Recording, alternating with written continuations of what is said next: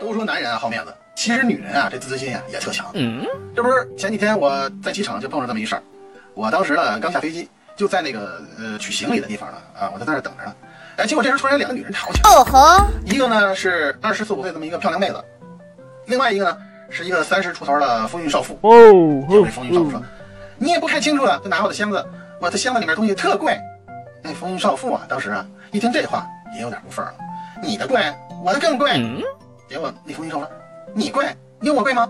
那少呃妹子说：“当然了，我这箱子里面全是贵重东西。”哎，少妇那个气儿顶上了。哎，咱俩比。